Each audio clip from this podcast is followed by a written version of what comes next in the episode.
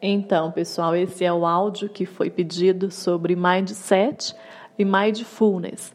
Então, eu peço desculpa pela demora. É, eu tive uns problemas, fiquei rouca nessa mudança de clima, nesse inverno, né? E depois fui fazer outros projetos também, mas, enfim, o importante é que saiu, né? Então, vamos lá. Primeiro, eu vou falar um pouquinho sobre o que é mindset mindset, né? É uma palavra de origem inglesa, é um estrangeirismo que aqui no Brasil está sendo usado e talvez vocês que estão se dedicando ao estudo do autoconhecimento, do autodesenvolvimento, já tenham ouvido falar é, em outros lugares. Então, se a gente pegar essa palavra inglesa né, e a separarmos em duas partes, o termo mind significa mente, e o termo set seria tipo algo como configuração, alguma coisa assim, mapa, alguma coisa. Então seria tipo a configuração mental, um planejamento mental, algo mais ou menos assim. Uma configuração da mente, né? É, algo mais ou menos nesse sentido. E eu vou falar primeiro sobre o mindset e depois sobre o mindfulness. Então vamos lá. É, às vezes a gente não se dá conta mas a gente tem um conjunto de atitudes mentais que vai dizer muita coisa sobre o nosso comportamento. Então, a maneira como é, a gente reflete sobre determinada situação e principalmente como a gente decide agir após essa análise pessoal, isso pode determinar o nosso sucesso ou a nossa falha. Então, veja bem. É, uma parcela significativa do que você acredita ser sua personalidade Lembrando que personalidade também ela pode ser moldável, né? É uma parcela significativa do que você acredita ser a sua personalidade, na verdade, é gerada por esse mindset, por essa sua configuração mental, pela a forma como você vê o mundo, digamos assim. E muito do que impede a realização do seu potencial também é fruto disso, da sua configuração mental, do seu mindset. Então, é, quando eu comecei a estudar a PNL, o que mais me chamou a atenção foi exatamente como, por que as pessoas fazem o que elas fazem, que é uma das grandes perguntas do John Grinder também, e por que, como ela lida, como as pessoas lidam com o fracasso. Se você observar, se a gente for observar, a mesma situação tem, acontece com duas pessoas, uma pessoa reage de um jeito e outra pessoa reage do jeito extremamente oposto. Né? Então, assim, as pessoas reagem a situações que são consideradas fracasso para uma, que é um absurdo, que às vezes a pessoa falta morrer e a outra pessoa não se importa tanto. Então, o conceito também de fracasso e de sucesso é relativo. Tem gente que qualquer coisa é, considera que é um fracassado, enquanto outra pessoa não vê por aí, não vê desse jeito. E isso sempre me fascinou. Se a gente for observar como as pessoas enfrentam as dificuldades. É, é isso que é o interessante, porque se a gente for observar, é, do ponto de vista biológico, todos os seres humanos são compostos das mesmas moléculas, dos mesmos átomos. O DNA ele é muito parecido, é só o rearranjo das moléculas que vai ser um pouquinho diferente. Mas o que faz a gente ser diferente é como a gente reage ao mundo.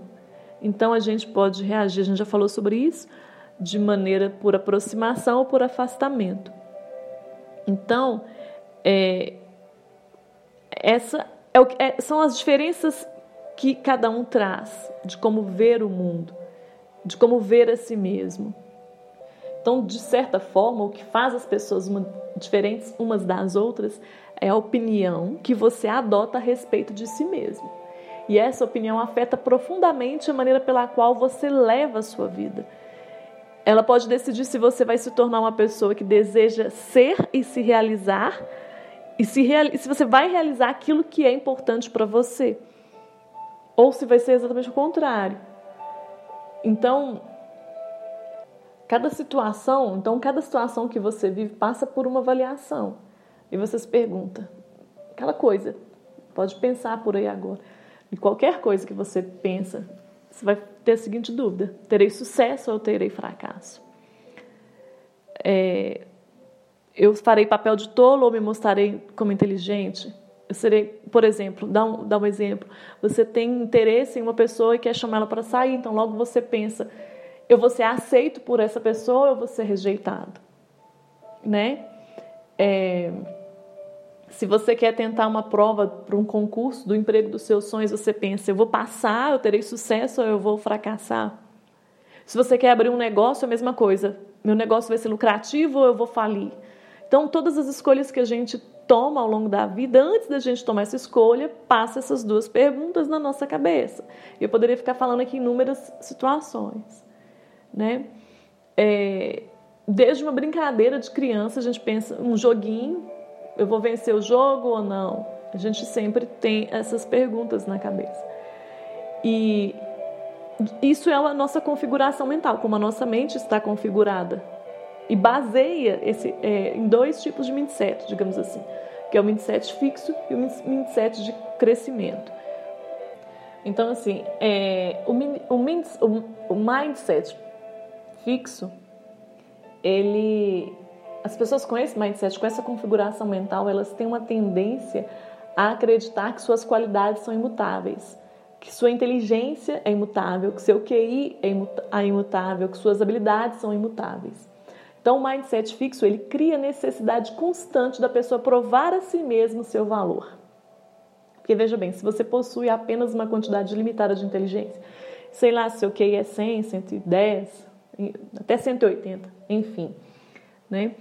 É, se você acredita que você possui apenas essa quantidade limitada de QI, determinada, ou se você tem determinada personalidade, se você acredita nisso, se você tem determinado caráter moral, nesse caso você terá que provar a si mesmo que essas quantidades, essas doses são saudáveis. E isso não seria, e não seria interessante para você parecer que você é deficiente nessas características, por exemplo.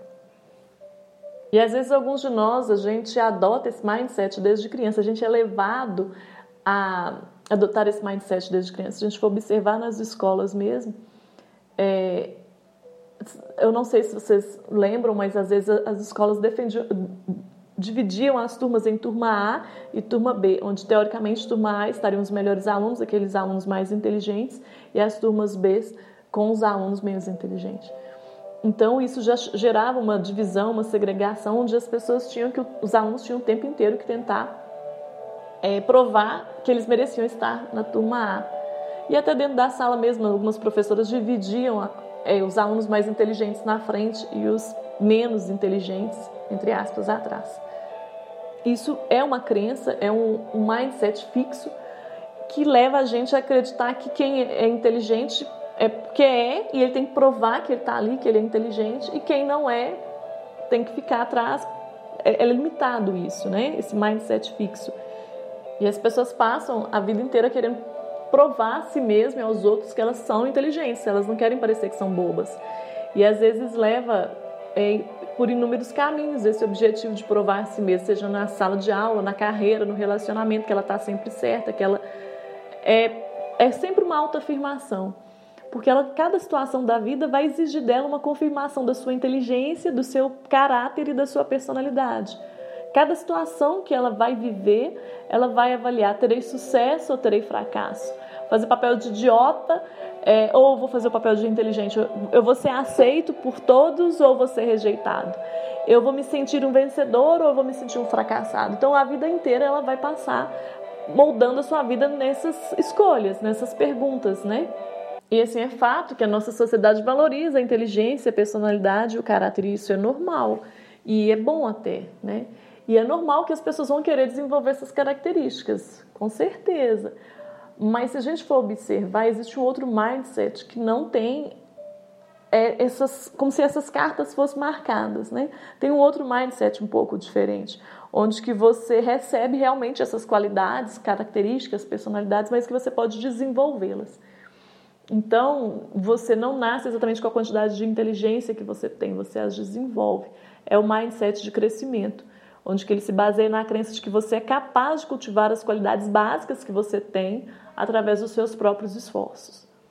E se a gente for observar, é, isso pode diferir de várias maneiras de como as pessoas vão se esforçar, os seus talentos, suas aptidões.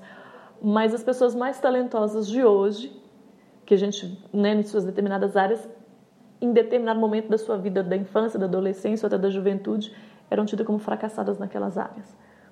Né? Por exemplo, Darwin não foi considerado um aluno brilhante, ele era considerado um aluno mediano. E assim por diante. Né?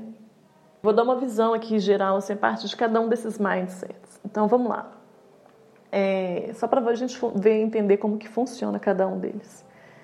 De uma forma mais vívida, mais de exemplo possível. Então, vamos lá. Quero que vocês imaginem comigo é, essa historinha. Tem uma pessoa, ela, aquela pessoa assim, ah, hoje eu amanheci com o pé esquerdo. Né? Então, vamos lá. Então, nesse dia, você teve uma aula, você está tendo uma aula muito importante, de qual você gosta muito, e você tinha feito uma prova, uma prova de meio de semestre lá da faculdade, ou do segundo grau, enfim, uma prova. E a prova valia 10, sua nota foi 5. Então você fica decepcionado, você fica triste, e você vai para casa, né? Na hora que você sai, você vai pegar seu carro, tem lá um papelzinho de multa é, pra, porque você estacionou, enfim, num lugar proibido.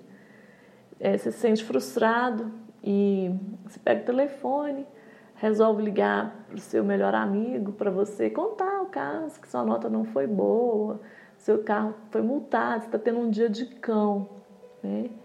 E ele atende, e aí você começa a contar: Nossa, Carlos, hoje meu dia não foi legal, mas esse com o pé esquerdo. Hum. É, eu tirei cinco naquela prova valendo 10. Hum e meu carro ainda foi multado. Hum. Então você percebe que ele não está te dando muita atenção, né? E aí a pergunta que eu faço, eu queria que vocês imaginassem aí primeiro que essa situação tenha acontecido com vocês. E a pergunta é, o que você pensaria se isso tivesse acontecido com vocês? Como que você se sentiria, né? É, como que você, o que você faria? Como teria sido essa experiência? Aí eu quero que vocês pensem um pouquinho e se isso tivesse acontecido com você. A maioria das pessoas que tem um mindset fixo, elas respondem mais ou menos assim: ah, se isso tivesse acontecido comigo, eu me sentiria rejeitado. Eu estava querendo contar o caso, a pessoa não me ouviu, me sentiria um rejeitado e depois me sentiria um idiota. É, me sentiria retardado por estar tentando conversar com alguém que não quer conversar comigo, me sentiria um fracasso, me sentiria perder, um perdedor eu me sentiria inútil, idiota, e sentiria que todo mundo é melhor do que eu, que eu sou um lixo e que eu não tenho valor, que eu não mereço. E na verdade, em outras palavras, elas entenderiam que o que aconteceu como uma medida direta da sua competência e uma medida direta do seu valor. Então elas pensam que a vida delas é uma bosta, desculpa da palavra, que a vida é lamentável. Umas até dizem, nossa, não tenho vida. Alguém lá em cima não gosta de mim. O mundo está contra mim. A vida é injusta e tudo que eu faço é inútil. Ninguém me ama, ninguém me quer, todos me odeiam. Né? Eu sou um idiota, nada de bom me acontece, uma pessoa sem sorte. Enfim. Mas aí fica aquela coisa que eu vou falar, né? com todo perdão da palavra, vocês me desculpem, mas nessa situação houve morte e destruição? Ou simplesmente uma nota baixa, uma multa e um telefonema sem muita atenção. Né? É, eu não exagerei em nenhuma situação, coloquei as situações todas bem medianas. E a pergunta que eu faço: essas pessoas são pessoas com autoestima baixa? São pessimistas de carteirinha? Não, elas não são. Elas não são.